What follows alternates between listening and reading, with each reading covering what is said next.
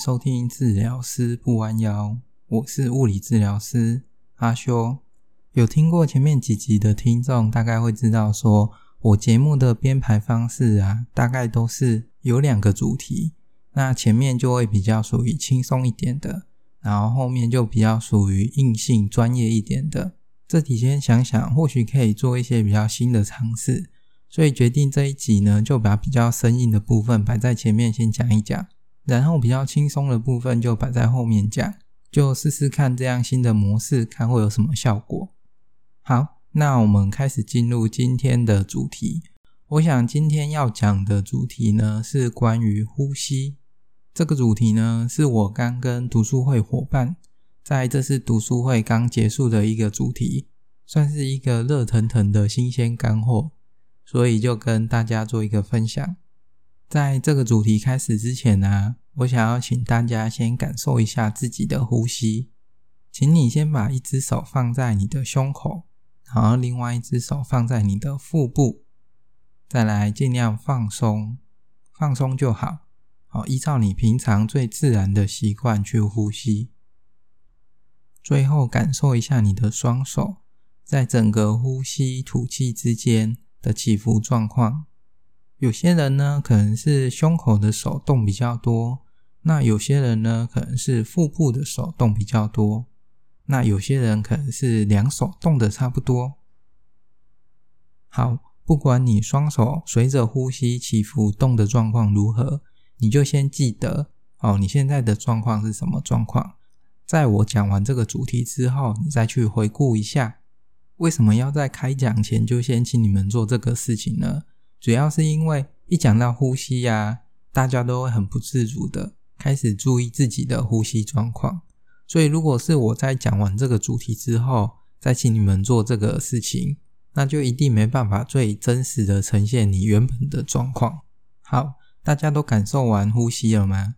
那我要开始进入主题喽。依照惯例，我先说一下我今天讲的主题，它的出处会是哪里哈？今天的主要参考资料是来自于《Rehabilitation of the Spine: A Practitioner's Manual》这一本书里面的其中一章。那一样，如果你听完今天的主题，觉得有兴趣的人都可以找这本书来详细阅读。例如这一本书的书名《Rehabilitation of the Spine》。所以今天讲的呼吸部分啊，大部分都是在讲呼吸跟身体稳定、脊椎稳定的相关联性。所以对于一些疾病类的啊，类似像 COPD，然后慢性支气管炎之类的，这部分就比较少提及。首先，我们必须认知到，呼吸在我们人体当中，它是扮演了一个很重要的角色。它大概就是仅次于你的心脏跳动以外。一生中所需做最多次的活动，那他所扮演的角色其实很简单，无非就是吸入氧气，排出二氧化碳。这短短一句话，又可以再区分成三件事情：第一，为什么要吸入氧气？第二，为什么要排出二氧化碳？第三，又要怎么去执行吸入跟排出这样的动作？第一跟第二个问题很简单。大概就是高中生也可以回答的题目。为什么要吸入氧气？主要是因为身体需要氧气来执行能量代谢，而二氧化碳呢，就是整个细胞在呼吸作用之后的产物。那如果细胞一直执行呼吸作用，而没有把 CO2，也就是二氧化碳排出，那么身体里的血液就会产生很多的碳酸根离子。最后堆积过多就会造成呼吸性酸中毒。相反的，如果排出过多，也会造成呼吸性碱中毒。所以，身体的呼吸系统同时也帮助了我们血液中的酸碱平衡。这个比较偏向于生理学的部分，所以在这里呢，我就不太详细的去介绍。而跟物理治疗比较有相关性的，就是第三个问题。身体怎么执行吸入跟排出这个动作？一讲到动作呢，就不得不提到肌肉。那么对于呼吸来说，它最重要的肌肉是什么呢？没错，就是横膈膜。在这里给个小知识，在卤味摊常常会看到的小菜干莲，台语就是瓜莲。其实就是猪的横膈膜。因为横膈膜的弹性非常好，而且它是属于肌肉的一种，所以它的油花没那么多，吃起来呢会有种 QQ 的感觉，还蛮多人喜欢点的。好，我们拉回来，横膈膜在哪里呢？横膈膜在我们的肋骨最下面。好，你如果从腹部开始往上摸，摸到硬硬的地方，那就是你的肋骨。这时候，如果你的手沿着你的肋骨往内往身体里面戳进去，然后再深吸一口气，如果这时你感觉到你的手指有被往下推、往下顶的感觉，那个推你的东西就是你的横膈膜。因为吸气的时候，横膈膜会往下移动。所以才感受得到手指被推的感觉。整个横膈膜啊，其实不只是连到肋骨的部分，它会往前连到胸骨，那往后呢，它会连到腰椎上四节，包含了椎间盘的部分。所以到这里呢，就可以把脊椎跟呼吸做一个初步的连接。再来，我们讲到，当吸气的时候，横膈膜不是会收缩往下吗？这时候就会造成腹部的空间变小，那所有的内脏啊就会挤在一起，它的压力就会相对比较大。当腹部压力变大的时候，它就有两种选择：第一，就是把内脏往骨盆腔推。正常人当然不可能这样，内脏就被往骨盆腔推了。不过，如果当骨盆腔有破洞，负压又特别特别大的时候，就会引发疝气的发生。再来，如果没办法往骨盆腔推，那么就只能选择第二种方式，也就是让腹部往外扩张。这也就是为什么当我们吸气的时候，腹部会往外凸出来。那讲完腹部的部分，我们接着来看胸部，它的动作模式会是怎样？一样的，当吸气的时候，横膈膜收缩，腹腔压力变大，然后胸腔压力就会变小。当胸腔是一个负压状况的时候，那么外面的空气就会随着鼻腔，然后气管，最后进入到肺部。这时候肺就会像气球一样扩张开来。整个胸廓的扩张啊，其实除了横膈肌之外，还有肋间肌跟颈部的斜角肌，也会一起帮助我们整个呼吸运动。吸气的部分讲完，接着我来讲吐气的部分。吐气的部分很简单，那就是不要用力，它就会吐气了。那整个胸廓跟腹部的动作都会是往内缩，就像气球漏气一样。好，讲到这里，我想要稍微总结一下刚刚讲的部分哈。以吸气、吐气的起伏来说，其实整个身体就像气球一样，吸气的时候，胸腔、腹腔都是鼓起来；那吐气的时候，它都是消下去的。那如果以收缩的肌肉来说，当吸气的时候，横膈肌、肋间肌跟斜角肌都会一起帮助我们吸气的动作。那吐气的时候就是放轻松，它自然就会吐气了。再来，我想讲讲呼吸跟你腰椎或者是脊椎的疼痛之间的相关联性。就刚刚我们在讲横膈膜的时候，就讲到说，横膈膜其实是会连接到你的腰椎。所以它也扮演着维持腰椎稳定的角色。讲白一点，就是你可以把它当成是你腰部核心肌群的其中一员。所以当你在练核心的时候，这时候你就要问你，是不是呼吸也包含在你核心训练里面？所以当一些呼吸功能失能的人啊，或者是他呼吸模式比较不好的人啊，当他需要从事一些比较高难度动作的时候啊，他的脊椎就很容易处在一个不稳定的状况之下，就会导致容易引起腰痛啊之类的风险性。既然呼吸这么重要，那我们如何自己去评估自己的呼吸状况是不是正确的？节目的一开始，我不是有请大家先把一只手放在腹部，一只手放在胸部，去感受一下呼吸吗？好，那现在我想要你回答三个问题。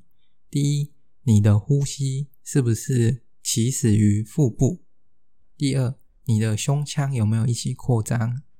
再来，你的上胸有没有因为吸气而被撑开来的感觉？如果这三个回答都是 yes，那么恭喜你，你的呼吸模式是正常的。那如果你的呼吸是起始于胸部，或者是吸气时你的胸廓没有扩张，注意哦，这里讲的扩张啊，是不只是前后的扩张，还有左右的扩张。再来，如果你吸气的时候，你的上胸部是耸起来的，而不是被撑开的那种感觉，那么你的呼吸运动可能就需要再训练喽。这边讲几个比较常见的呼吸错误模式好了。第一种啊，就是胸式呼吸。胸式呼吸其实蛮常见在呃长期抽烟的人身上。你可以注意到，当他呼吸的时候啊，他的颈部的肌肉很明显的会收缩，然后整个肋骨会被往上抬，甚至是他会有一点点耸肩的感觉。这就是典型的胸式呼吸。再来还有一种就是跷跷板式的呼吸，这种比较常见在一些容易焦虑啊或者是紧张的人身上看到。这种跷跷板式的呼吸模式就很像你突然被害怕的东西吓到一样，倒吸一口气，这时候的吸气啊会呈现胸腔往外扩张，但是腹腔是往内缩进去，所以这种跷跷板式呼吸啊就很容易是在这些。呃，容易惊吓啊，或者是紧张的人身上看到。再来，还有一种常见的错误呼吸模式，就是完全的腹式呼吸。他吸气的时候跟吐气的时候，腹部是有动作的，但是胸腔几乎完全没有动作。这种其实蛮常见在一些长期练瑜伽或者是气功的老年人身上，他们的老师教得很好。就会讲说你要专注在腹部的呼吸，但是他们会变成很专注的只有在腹部的呼吸，然后胸部就变得完全没有动作，所以也就演变成另外一种的错误呼吸模式。那怎么去训练呼吸呢？其实它的大原则都是一样的，你必须去练习在不同姿势之下，你的呼吸都要是由腹部去带动胸部扩张。那扩张的时候，你的整个胸腔是要有动作的，就类似气球是三百六十度的往外扩出去。再来就是必须注意，你的脖子必须尽量放松，那不要有耸肩的动作。最后最最重要的，也就是要把你这个正确的呼吸模式去内化成你平常的呼吸。那么这个内化的过程要多久？书上是写要三个月啦，不过如果依照一个习惯的养成，需要二十一天来看，其实差不多一个月就可以小有成就了。但这得是在你每天都有持续的在练习这个正确的呼吸模式的状况之下，才有可能把它内化成功。再来，如果你是治疗师，那么我刚刚讲的评估跟训练的部分，可能不足以应付你在临床上需要做的事情。所以这里我再补充一些东西。那我快速的讲过一下，评估的时候，我们一样会从一些 history taking 开始看起啦。如果有一些慢性疾病啊，或者是已经有一些用药史，甚至是女性的生理周期，其实都会影响到整个呼吸的形态。再来，除了需要去关注于一些腹部跟胸部的起伏之外，整个胸廓、肋骨的动作都需要被评估的。必须去评估肋骨在吸气的时候啊，它有没有 bucket handle 跟 pump handle 的动作。再来就是要在一些不同姿势之下，不只有在躺姿、坐姿、站姿、趴姿，甚至是它会疼痛的姿势，都需要去评估它到底是几 N 几 C 几 D。正常来讲，应该都要是二 C 二 D。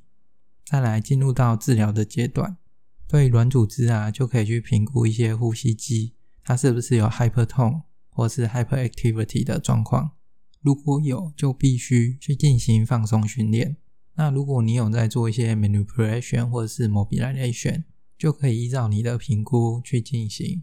重点可能可以放在类似像呃上肋骨或者是 T 二到 T 九，也可以稍微看看 C 三 C 四呼吸机的神经啊，主要是由这里做支配啦。最后也是最重要的一点。当你呼吸评估结束，发现说啊，它可能不只有 mechanical 的问题，还有其他类似像代谢性的问题啊，或者是压力的问题，那就必须去进行转介，转介给新陈代谢科啊、内科，甚至是精神科，这样才能够很完善的去处理呼吸的问题。好，今天的呼吸的主题就讲到这里，讲的时间有点长，而且感觉讲起来也有点乱乱的。那如果你都不记得，没关系，你只要记得一句话：整个呼吸运动啊，你就把你的身体想象成一颗气球，吸气的时候它就一起扩张，吐气的时候它就一起收回来，就这样，就这一句话记得就好。今天的第二个主题啊，主要是想讲讲吸入性肺炎。这礼拜我们李登辉前总统离世了嘛？依照新闻报道是说，他是因为吸入性肺炎住院，然后住院后又反复的有一些状况发生，所以最后才离世的。针对吸入性肺炎啊，这一部分不是我的专业，所以我讲的东西不会是一些很深入的东西。但是我之前在跑长照的时候，就很常会需要去卫教这一块，所以就想说趁这个机会也跟大家做一点卫教或者是宣导一下。像我之前在跑长照的时候啊，就很常会遇到那些像中风的病人啊，或者是躺息躺床，然后意识不清楚，甚至是有一些鼻胃管或者是气管都还留着的个案。那这类的人，他其实就是吸入性肺炎的高危险族群啊。常常一不注意，有个呛咳啊，或者是什么的，就会造成吸入性肺炎。只要一住院，就很常会住很久啊，甚至比较不幸的，就直接居居走掉的都有。所以在喂教时啊，我都会喂教类似像呃口腔卫生一定要顾，因为很多肺炎的病菌啊，都是从嘴巴进去的。那对于比较容易呛咳的个案、啊，就会建议他吃一些比较半流质的东西，类似像粥啊，或者是蒸蛋之类的。那如果是一些非常严重的呛咳的个案，我通常也会直接转介给我们的语言治疗师去进行吞咽的治疗啦。再来，如果经济状况允许，那么我会建议去打肺炎的疫苗。它其实有分十三价跟二十三价。施打的顺序其实就会依照年龄层的不同，由医师那边做安排。他好像不会只打一针啊，他会连续好几年然后去施打。不过不是打了疫苗就不会得肺炎，它只是提供你一层保护力而已。最后就会卫教一些可以提供免疫力的方法，类似像多运动、那多晒太阳之类的。通常我的卫教也就只想这一些而已啦，也不会很深入。但是如果这一些都有做到，我想也是能够有效的去预防吸入性肺炎的发生。那如果真的肺炎发生了，然后住院，其实有一些医院也会召回物理治疗师去协助做一些物理治疗。我之前实习的时候就到一些呃 ICU，也就是呼吸交互病房去看过，然后做过这样。有机会也可以跟大家做个分享。好，我想今天差不多就讲到这里。